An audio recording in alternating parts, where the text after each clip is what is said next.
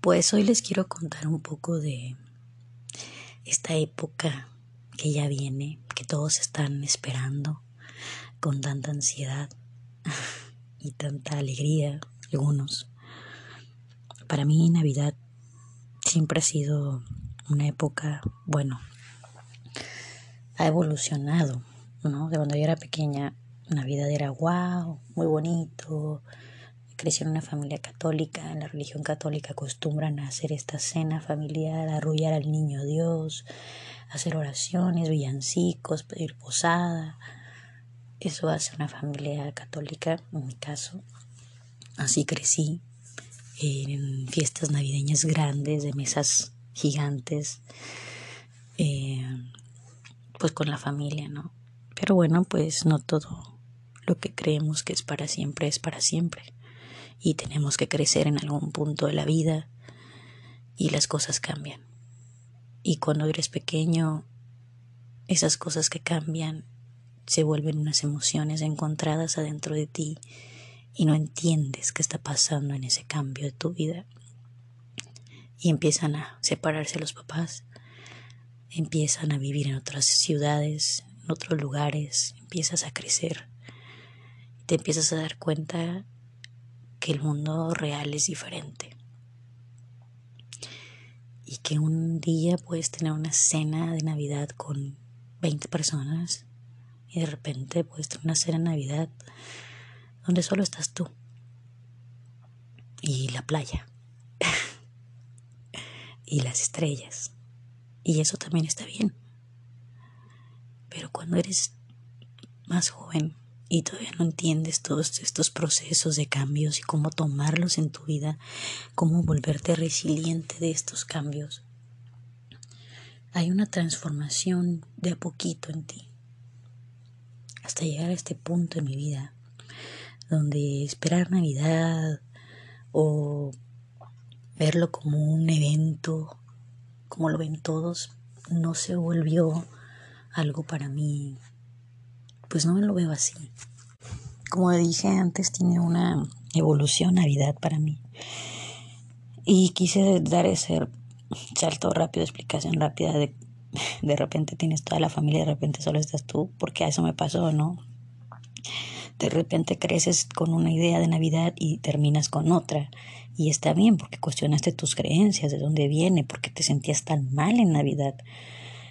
Cuando dejé de celebrar Navidad con mi familia, completa, pues claro que era triste llegar a una Navidad a una mesa donde estaba parte de mi familia y una persona extra que no era de mi familia, se estaba incluyendo. Me refiero a en esa época el novio de mi mamá.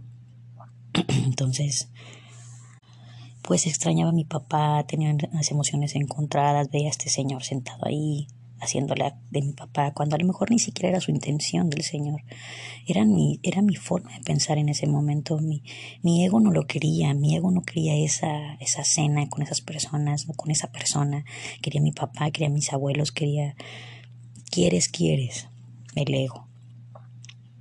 Entonces, bueno, cuando creces y te vas haciendo el raro de todos lados, eres una persona rara, un amigo raro, una novia rara, un hijo raro, un hermano raro, eres raro. Lo raro creció alrededor mío todo el tiempo, todo el tiempo fui rara, todo el tiempo fui chistosa, todo el tiempo necesitaba estar rodeada de gente, todo el tiempo necesitaba estar haciendo reír a alguien, sin darme cuenta de la gran depresión que tenía dentro, sin darme cuenta de, la falta de amor y vacíos que tenía dentro. Entonces, cuando eres adulto, tomas terapia, te haces consciente de tu dolor, de tus emociones, de tus recuerdos y tus pensamientos. Cambia todo allá afuera, porque como dije, el mundo es neutral. Tú sales a, a ver el mundo como tú estés adentro, o sea, como, como, como lo que reflejes allá afuera es lo como estás adentro. Y tú puedes decir, ay, Gris, no mames, todo el tiempo estoy triste. Pues cuestionate por qué estás triste. O no mames, todo el tiempo estoy llorando. Bueno, pues cuestionate por qué tanto llanto. Eh, hay que cuestionarnos. Cuando yo tenía mucho llanto en mi vida, ya después de que fui diagnosticada de lupus, y lloraba mucho y yo no sabía y, y, de repente lloraba y lloraba. Entonces le dije a mi doctora, le dije, ¿sabes qué? Yo ya no puedo, ya no quiero llorar, o sea, no sé ni por qué lloro. Ayúdame, ¿no? Entonces este, fui a terapia, se dieron cuenta que era un proceso hormonal de cada mes cuando venían estos pensamientos y estas emociones y bueno, se dieron cuenta que venía con mi mm, periodo menstrual, ¿no? O algo así. Entonces, bueno, se me dio tratamiento, empecé a hacer más yoga, empecé a meditar, empecé a hacer más meditación, más meditación, hasta que encontré el punto donde la meditación la hago todos los días. Es un estado meditativo en el que me gusta estar, me la paso a veces en silencio, leyendo, estudiando mi carrera, y haciendo esto de los podcasts, planeando qué voy a decir, qué voy a hacer, cómo, cómo de qué tema puedo hablar. Y así hago mi vida. Y antes mi vida era un caos, antes mi vida era vaya, madre mía, todo mundo me hacía daño, todo mundo me, me ponía yo en ese lugar de víctima donde eres ignorante de lo que, de lo que eres capaz de hacer contigo y tu mundo y lo cómo lo reflejas. Y entonces cada vez que te dicen raro, no Grinch, ¿por qué no te gusta Navidad? ¿Por qué no pones pino? ¿Por qué no haces esto? ¿Por qué? ¿Por qué? ¿Por qué no me dejan en paz? Llegas a un punto que empiezas eso, ¿no? Dices, güey, para ustedes es tan fácil. Yo estoy en un proceso y cada uno lo está. Y no porque tú tengas la Navidad perfecta cada año quiere decir que todos lo tengamos igual. Y no porque tú eh, te llenes de dicha y felicidad cada año en diciembre, todos tengamos que estar igual. Tenemos derecho a estar tristes, a extrañar, a no sentirnos igual que los demás y que nuestra rareza sintamos alegría y dicha por ser raros. Tenemos derecho a eso también. Somos humanos, ¿sabes? La variedad y la infinidad de mentes y pensamientos y formas de vida que hay en este planeta para que solo una sea la que te, te designen y tengas que hacer lo que tienes que hacer como todos los demás. Para mí eso no era lógico, para mí eso no tenía sentido. Y no lo tiene aún, pero respeto, no juzgo. Les estoy contando quién era yo antes, cómo veo Navidad. No con el afán de, ay, están mal, no está bien lo que están haciendo. No, me vale madres. no me importa cómo festejes Navidad. Me importa, me importo yo. Me importaba antes lo que decían de mí, porque yo no quería ya celebrar. Aparte trabajé en hotelería tantos años que en hotelería lo menos que te dan es tiempo para celebrar Navidad. Es más, yo me, me ofrecía con mis compañeros de trabajo hacer la guardia esos días. ¿Por qué? Porque no tenían un significado como el que yo les veía a ellos en sus rostros y en sus ganas de irse temprano a sus casas, hacer lo que tengan que hacer solos, con familia, no me importaba. Pero para mí no tenía ningún significado y yo veía la alegría que ellos les provocaba. Y pues como yo soy una persona, claro que todo el mundo le gusta ser feliz y que estén alegres, pues para mí era muy fácil dar esa alegría a los demás porque a mí no me costaba nada. Pero me costaba el... Eres raro. Eso es todo lo que me, me llenaba, ¿no? Y me iba cuestionando cada vez que me decían cuando yo iba creciendo, eres rara. Yo decía, ¿por qué? ¿Por qué la gente me dice así? O sea, ¿por qué yo no puedo... ¿Por qué soy la rara? ¿Por qué soy la chistosa? ¿Por qué yo le doy la alegría a los demás? ¿Por qué yo no puedo sentir eso que que, los demás sienten cuando están conmigo, conmigo misma. Cuando yo estoy sola conmigo me siento triste, me siento como que no, no, no es lo mismo. Y así pensaba antes. Entonces imagínate crecer con esa inquietud y esas emociones encontradas y esos sentimientos que te amargan la existencia, pero afuera tienes una sonrisa siempre. Es tan cierto eso que los deprimidos son los más sonrientes. Yo era la persona más deprimida Nadie se daba cuenta. Me quise quitar la vida en mi adolescencia como tres veces, nadie se dio cuenta. Tuve la oportunidad, nadie se dio cuenta.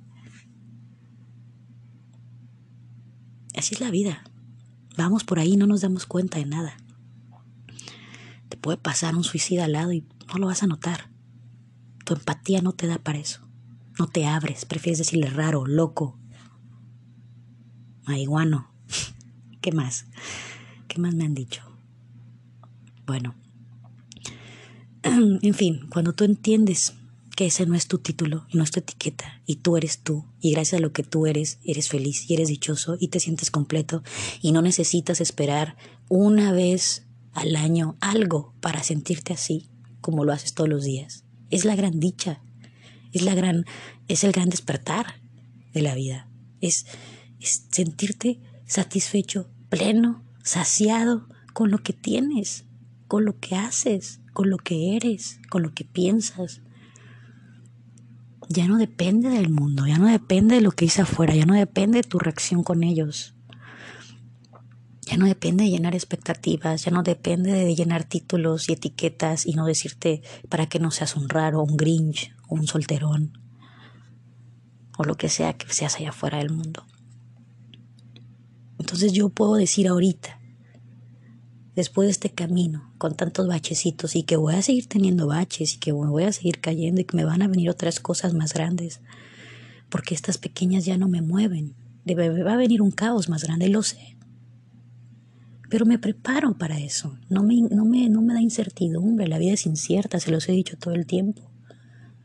Yo que, o sea, alguien, a una persona que nos pasan, a las personas que nos pasan situaciones fuertes y no quiero con esto decir que a huevo necesitemos el dolor para hacernos unos chingones. Es parte del proceso, es el caos del dolor, no el sufrimiento, porque el sufrimiento es innecesario, o sea, el sufrimiento no te lleva a nada, el sufrimiento es gastar energía y gastarla porque el sufrimiento no te va a regresar nada. Sufrir porque se murió alguien no lo revive. Sufrir porque se fue alguien no lo regresa. Sufrir porque se te quedaste sin algo no te regresa eso. Sufrir porque tengo una pinche enfermedad crónica que nunca se me va a quitar no me la va a quitar. Me la va a hacer más culera. Eso es lo que yo entendí. Así, gracias a mi enfermedad, le agradezco. Siempre se los digo, le agradezco. Gracias a ella entendí todo esto que en años de vida no hubiera entendido con la vida que llevaba. Si yo no hubiera decidido hacer un cambio en mí y a cambiar mis pensamientos y a cuestionarme mi vida como la estaba viviendo porque yo no era feliz, esto no hubiera pasado. Empieza desde tú, desde ti, desde tú adentro, desde que quieres cambiar. Que no ves en tu vida que estás dispuesto a cambiar para que para verlo, o sea, ¿Con qué quieres despertar? ¿Qué dolor te va a hacer despertar? He pasado muchas cosas en mi vida, muchas vivencias que me han hecho reflexionarla y que me han hecho ser agradecida con ella, agradecida en todos los sentidos. Todos los días agradezco, hasta el agua con la que me baño, el agua que me tomo, porque el agua un día se nos va a acabar y tampoco entendemos eso creemos que todo lo tenemos y lo vamos a tener y a lo mejor vamos a morir y no vamos a necesitar nada, pues qué bueno. Pero ¿y las demás personas? ¿Dónde está tu empatía con el mundo? ¿Dónde está tu empatía con el prójimo? Si yo no lo hago por mí, entonces pues ¿por quién? Si no me cuido a mí, si no empiezo yo, no puedo ir a ayudar a nadie y no puedo hacer nada por los demás. Y eso es lo que también no entendemos. Queremos ser Madre Teresa de Calcuta con todo el que se nos atraviesa, menos con nosotros mismos. Y también me pasó. Lo digo y lo hablo porque me pasó. Porque así era yo. Primero ayuda al allá, primero todo. Y yo me olvidé de mí. Y mi depresión, ¿quién me la iba a atender? ¿Y mi lupus? Entonces, hay que ser más conscientes de cómo le hablamos a los demás, de cómo los juzgamos, de cómo los señalamos, de qué vamos, qué palabras les estás reventando en su cabeza y qué impacto va a tener. Y a lo mejor la culpa no es tuya de cómo, cómo impacta en su vida, pero eres un detonador de eso. Y hay que tener mucho cuidado. Somos detonadores de muchas personas allá afuera y no sabemos, porque tampoco ellos mismos saben ni cómo están adentro y por eso tenemos ese poder sobre esas personas. Entonces hay que saber ser, ser amable contigo mismo para que puedas ser amable allá afuera. Porque si ni siquiera entiendes la amabilidad contigo mismo, jamás vas a entender la amabilidad con los demás. O sea, no funciona así. Estamos en un mundo experimental. Todo aquí se experimenta, todos tus sentidos, eres sensorial. Si pones a reflexionar cómo funcionas, cómo estás formado, tu organismo, tus células, tu sistema neurológico, tu sistema nervioso, tu sistema, todo esto, cómo funciona tu mente, cómo crear conciencia, cómo despertar. Si tú haces esto, cada calendario va a ser insignificante, insignificante para ti. Al menos para mí lo es. Es más significativo despertarme, hacer mi día, vivir, ser feliz, dormirme plena y satisfecha con lo que haya hecho en mi día, que esperar una fecha en un calendario, en un año, para sentir todo eso. Eso es lo que quisiera que cuestionaran en su vida. porque te llena tanta de dicha y felicidad Navidad?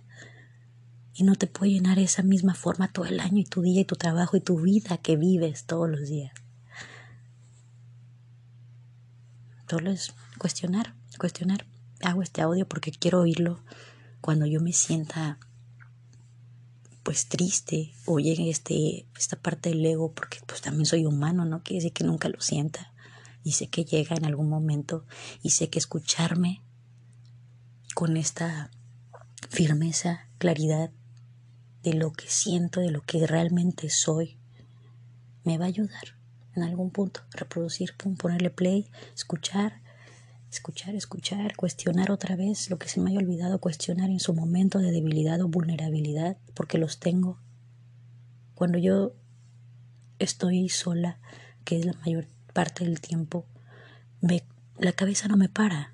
Imagínense, entonces tengo que empezar a procesar mis días, la información que estoy recibiendo, porque mi cabeza no va a parar. Entonces en algún punto del, del día, en algún punto de vulnerabilidad llega, se presenta el ego y empieza con esos pensamientos.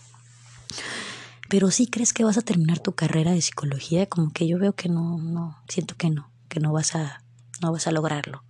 O qué tal este, de, oye, ¿y no te da cosita que sigues sola? ¿No querrás tener una pareja algún día?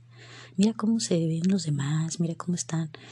¿Por qué a ti no te gustaría tener a alguien con quien estar, con quien compartir tu día? Güey, o sea, hay una frase Buda que dice, ni tu peor enemigo puede hacerte tanto daño como tus, como tus propios pensamientos. ¿Qué razón tiene? Y yo la tengo escrita y tatuada, no me puedo hacer tatuajes, pero la tengo tatuada en la mente, en la cabeza, en el corazón y escrita en mi casa, porque es verdad, es verdad, o sea, nadie te puede hacer tanto daño como tú mismo, tus propios pensamientos son increíbles, o sea, yo cuando me cacho esos pensamientos, digo, no mames, ¿qué pido? O sea, tranquilízate, sea amable contigo, o sea, relájate, vámonos a meditar un ratito, porque este cabrón anda con todo y yo no me voy a dejar. Yo no me voy a dejar porque yo quiero terminar mi carrera, porque estoy segura que quiero hacer esto porque estoy segura que quiero estar sola, porque estoy segura que no necesito una pareja para ser feliz o para sentirme plena, llena, satisfecha, porque estoy segura que estoy bien conmigo misma. No puede llegar este tipo de pensamientos a hacerte dudar de quién realmente eres y, quién ya tienes fijado y puesto quién vas a ser no, te puedes permitir eso. Claro que el ego va a llegar con estos pensamientos y claro que me va a querer hacer sentir menos y claro que voy a querer entrar en tristeza, depresión, vulnerabilidad, pero yo no me puedo permitir eso porque yo al entrar en ese estado me genero que mi enfermedad, que ya tengo una condición con mi sistema inmunológico, se cambie y se vuelve debilite, me causa una crisis, se me vaya a activar el lupus de una manera eh, donde reaccione y me haga algún daño algún órgano. ¿Y todo por qué? Por no analizar y cuestionar mis pensamientos y por no estar segura de quién soy y por no saber bien ni fijar bien mis metas. No, claro que no permitiría eso, son pensamientos, no viene ni siquiera de un golpe, un accidente, o sea, no viene, eso es tu cabeza. Eso es lo que quiero que me entiendan, ¿no? Entonces por eso hago esto, estas reflexiones conmigo misma y si allá afuera se espejea a alguien y le ayuda, o dice, no mames, me está pasando lo mismo, o no mames, yo también pensaba así, o no mames, qué chido, pues qué chingón, qué bueno, que ayude. Me da, me da gusto. Pero en el proceso les, les quiero compartir esto, ¿no? Porque sí, es, súper emocional, sentirse el raro de la familia, el raro de la pareja, el raro del todo, el raro. Ser raro es raro en este mundo, pero es muy bonito. A mí me encanta. Creo que puedo decir, como les dije, que estoy muy orgullosa de poder haber hecho todo lo que yo quise con mi vida y poder ahora, en mi vida adulta, pues tener esta estabilidad emocional conmigo misma para poder reflejar eso allá afuera con los demás, sin importar si soy rara o no soy rara. No importa, yo sé quién soy yo, sé lo que quiero, sé mis metas. Creo que eso es lo más importante, saber quién eres, qué quieres, a dónde vas. Y hacer las cosas con mucho amor, ¿no? Que tengan buen día y gracias por escuchar.